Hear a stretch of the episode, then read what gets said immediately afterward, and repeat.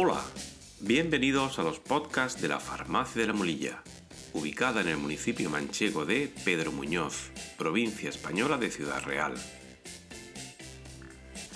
Hoy es domingo 7 de marzo de 2021 y el equipo de la Farmacia de la Molilla ha realizado un nuevo episodio de podcast, el número 11 de la serie dedicada a la enfermedad COVID-19. En este episodio haremos una revisión a fecha finales de febrero de 2021 sobre las vacunas que se están desarrollando para combatir esta pandemia, explicando sus modos de actuación y comentando sus características más destacadas. Antes de comenzar con las vacunas, creemos conveniente comentar unas ideas simples sobre el funcionamiento de los seres vivos a nivel molecular, pues a ese nivel es donde van a actuar las vacunas que se están desarrollando actualmente, tanto para la enfermedad COVID-19 como para otras enfermedades. El material genético que tienen todas nuestras células en su interior, llamado ADN, y que nos hace seres únicos y diferentes a los demás, contiene la información necesaria para producir unas sustancias de gran importancia llamadas proteínas. Para producir estas proteínas, el ADN envía la información a las estructuras correspondientes en forma de una sustancia llamada ARN mensajero. Este ARN mensajero es un mensaje en clave para fabricar una determinada proteína. Las proteínas fabricadas entonces tienen una estructura tridimensional compleja y son las responsables de desempeñar funciones muy variadas en el organismo.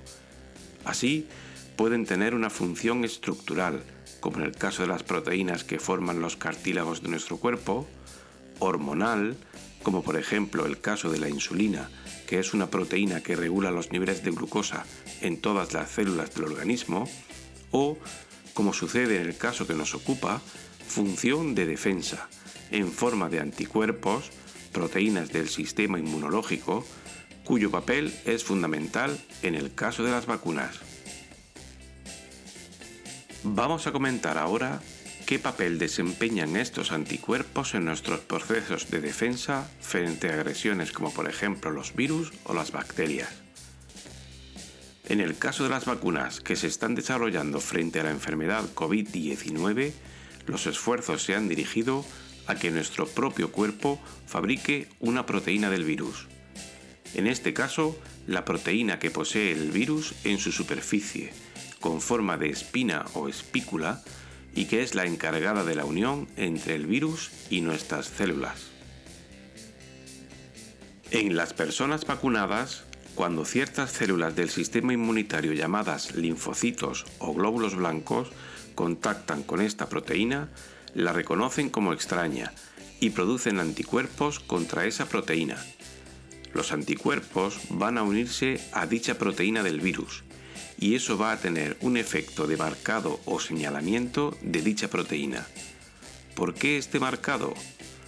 Pues porque otras células del sistema inmunitario, denominadas macrófagos, van a encargarse de eliminar todo aquello que se encuentre unido a algún tipo de anticuerpo. Así es como funciona nuestro sistema inmune, desde hace muchos miles de años, y ha sido un funcionamiento que ha permitido la supervivencia de la especie humana. Ha logrado doblegar a multitud de agentes infecciosos, y lo seguirá haciendo. En el proceso, ha aumentado el número de células capaces de reconocer esta proteína y producir anticuerpos específicos contra ella. Son las denominadas células memoria, que actúan en un eventual contagio con el virus. Vamos a comentar lo que se debe ocurrir en esta circunstancia de contagio. Si el virus SARS-CoV-2, responsable de la enfermedad COVID-19, contagiara a una persona vacunada, los linfocitos memoria comenzarán a producir anticuerpos frente a la proteína viral que se encuentra en su superficie, ahora en gran cantidad, bloqueando la unión a células humanas y estimularán su destrucción por los macrófagos, antes que el virus se extienda por el organismo provocando daños que como sabemos pueden llegar a ser irreparables. El desarrollo de las vacunas frente a la enfermedad COVID-19 ha sido un logro nunca antes conseguido debido a la gravedad de la pandemia y se ha alcanzado cumpliendo con los requisitos de eficacia y seguridad en continua revisión de todas las vacunas que se aprueban para uso humano. Las vacunas que se están desarrollando consiguen este propósito que hemos comentado utilizando varias técnicas disponibles actualmente las vacunas autorizadas o en estudio de aprobación en la Unión Europea a fecha finales de febrero de 2021, agrupadas por tipo de vacuna, son las siguientes. En primer lugar, tenemos las vacunas de tipo ARN mensajero. Estas vacunas van a inocular en nuestro organismo ese mensaje codificado que comentamos anteriormente y que va a hacer que nuestro propio organismo sintetice la proteína del virus. Este tipo de técnica ya se usa en vacunas para combatir otras enfermedades, como por ejemplo las originadas por el virus Zika o el citomegalovirus, y está en estudio para el tratamiento de algunos tipos de cáncer. De este tipo de vacunas ya han sido aprobadas dos en la Unión Europea. Por un lado, la vacuna llamada Comirnaty, desarrollada por los laboratorios Pfizer y BioNTech, aprobada en individuos mayores de 16 años que requiere la administración de dos dosis espaciadas al menos 21 días y que en los estudios disponibles ha demostrado una efectividad del 95% a los 7 días de la administración de la segunda dosis. Y por otro, la vacuna desarrollada por el laboratorio Moderna, indicada en pacientes mayores de 18 años, también con dos dosis necesarias, en este caso espaciadas al menos 28 días, y que ha demostrado una efectividad del 94% a los 14 días de la administración de la segunda dosis. Otro tipo de vacuna disponible es la de tipo vectores virales. Esta tecnología se basa en la inoculación en nuestro organismo de un virus inofensivo, pero que ha sido modificado genéticamente para que produzca la proteína del virus que nos interesa. En este caso, la proteína que se encuentra en la membrana del virus que provoca la enfermedad COVID-19. Así, en nuestro cuerpo aparecerá dicha proteína y nuestro sistema inmune fabricará anticuerpos frente a dicha proteína y nos protegerá en caso de contagio con el coronavirus. Esta tecnología ya se usa en las vacunas contra el ébola y se está estudiando para el desarrollo de vacunas frente al virus del Zika, la gripe o el SIDA. A este tipo de vacuna pertenece la vacuna desarrollada por el laboratorio AstraZeneca en colaboración con la Universidad de Oxford. Esta vacuna está indicada en mayores de 18 años y está pendiente de aprobar en mayores de 55 años se administran dos dosis, espaciadas entre 4 y 12 semanas y presenta un 60% de efectividad a los 15 días de la administración de la segunda dosis. Pendiente de determinar su proceso de revisión de resultados de eficacia y seguridad, tenemos dos vacunas que se prevé estén disponibles para su administración a la población en poco tiempo, sobre mediados de 2021. La primera de ellas se basa en la tecnología del ARN mensajero y está desarrollada por el laboratorio CureVac. Aún no está definido el rango de edad recomendado, pero sí se establece una pauta de vacunación de dos dosis, espaciadas cuatro semanas.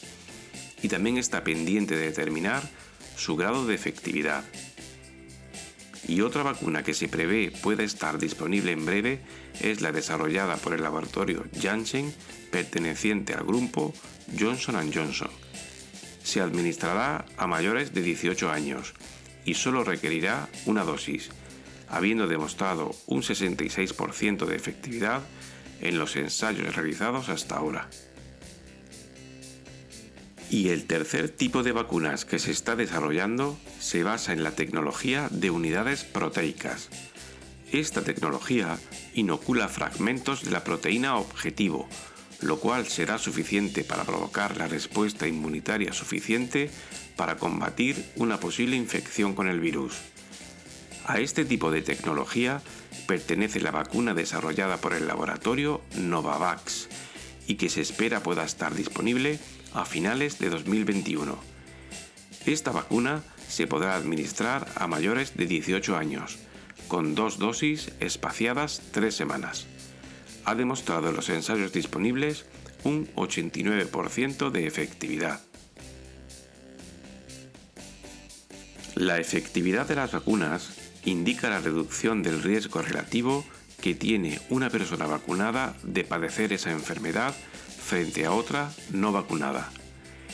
Esto quiere decir que una persona que ha recibido una vacuna con una efectividad media del 95% tiene reducido el riesgo de enfermar en un 95% frente a otra persona que no ha recibido la vacuna. En el caso de las vacunas, lo importante es conseguir reducir ese riesgo en la mayor población posible y aunque algunas de estas vacunas que se están desarrollando tienen índices de efectividad menores que otras, conviene decir que la vacuna anual contra la gripe tiene una efectividad demostrada de en torno al 50% y consigue unos beneficios para la salud innegables. Y otro dato que queremos comentar es que todas estas vacunas han demostrado un 100% de reducción del riesgo de muerte por COVID-19. Es decir, si alguna persona de las que se ha vacunado ha fallecido, no ha sido debido a la enfermedad COVID-19. En otro orden de cosas, hay que decir que todas las vacunas pueden presentar algún tipo de efectos secundarios, normalmente leves y pasajeros, y que no suelen durar más de 24 horas desde la administración. Puede aparecer dolor, enrojecimiento o hinchazón en el punto de administración de la vacuna, fiebre, fatiga, dolor de cabeza, dolores musculares, escalofríos, dolores musculares o malestar general. Desde un punto de vista inmunológico, estos efectos secundarios, molestos en ocasiones, son el mejor indicio de que la vacuna está provocando una respuesta inmune en nuestro organismo. Es una buena señal y siempre será mejor sufrir estos leves trastornos que sufrir la propia enfermedad. Una cuestión que se plantea es si las vacunas van a poder ser efectivas frente a las diversas variantes que están apareciendo. Hemos oído hablar de la variante británica, de la brasileña, de la californiana, pero ¿por qué aparecen esas variantes? ¿Y cómo pueden afectar al desarrollo de las vacunas? Recordemos los pasos generales de la respuesta inmunitaria. El virus tiene un ARN mensajero que codifica la producción de una proteína de su membrana a la cual se unirán los anticuerpos y serán ambos eliminados por los macrófagos. Todos los seres vivos heredan el material genético de sus progenitores, también los virus, pero cada vez que nos reproducimos, como los virus también lo hacen, el material genético de la descendencia no es idéntico al del progenitor. Hay errores de copia en los genes.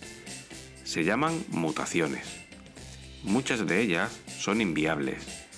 Pero si el nuevo material genético del virus es capaz de proporcionar alguna ventaja, como hacerlo más resistente al ambiente que le rodea, puede ser que la respuesta inmunitaria que estaba preparada para otra variante no sea eficaz los anticuerpos no sean capaces de neutralizar el nuevo tipo de virus y puede que sean necesarias nuevas vacunas específicas para esas nuevas variantes del virus, para evitar una infección descontrolada como en casos anteriores a la aparición de las vacunas. Así pues, es probable que tengamos que administrar diferentes tipos de vacunas a lo largo de nuestra vida. La administración de las vacunas es un arma más de las que tenemos para detener la propagación de la pandemia. Se complementa al uso de las mascarillas, el mantener una distancia interpersonal de seguridad o el lavado frecuente de manos. Aunque una persona se haya vacunado, debe seguir observando todas estas medidas de seguridad pues todavía quedan muchas cuestiones por dilucidar en el caso de esta crisis sanitaria. Con todas estas armas, junto con el desarrollo de tratamientos específicos en caso de padecer la enfermedad, lograremos superar esta situación que por desgracia se ha llevado por delante la vida de muchas personas. En resumen, las vacunas que se están desarrollando para poder superar la pandemia por COVID-19 están diseñadas para que nuestro propio cuerpo fabrique una proteína muy especial y particular que tiene el virus. Esta proteína va a hacer que el sistema inmunitario genere una respuesta en su contra fabricando anticuerpos específicos para esa proteína. Y estos anticuerpos actuarán neutralizando el virus en caso de contagio. Algunas de estas vacunas utilizan técnicas génicas que en ningún caso van a alterar nuestro material genético y ya están siendo utilizadas en otras vacunas e incluso terapias frente a determinados tipos de tumores. Presentan elevados datos de eficacia y seguridad, pudiendo presentar efectos secundarios leves durante las primeras 24 o 48 horas desde la administración de la vacuna. Desde la farmacia de la mulilla, animamos a todos los seguidores de estos podcasts a vacunarse contra la COVID-19 en el convencimiento que es la mejor opción posible para poder superar la infección por coronavirus. Nuestras autoridades nos brindan la oportunidad. Aprovechémosla. Cuantas más dificultades pongamos a la propagación de la enfermedad, mayores probabilidades tendremos de derrotarla. Queremos agradecer la inestimable colaboración del catedrático de microbiología de la Facultad de Farmacia de la Universidad de Granada, don José Martínez López, sin la cual el rigor de este material no hubiera sido posible.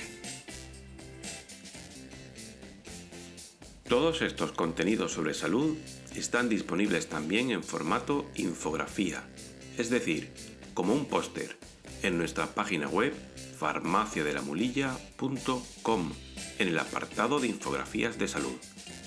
Pues hasta aquí este episodio.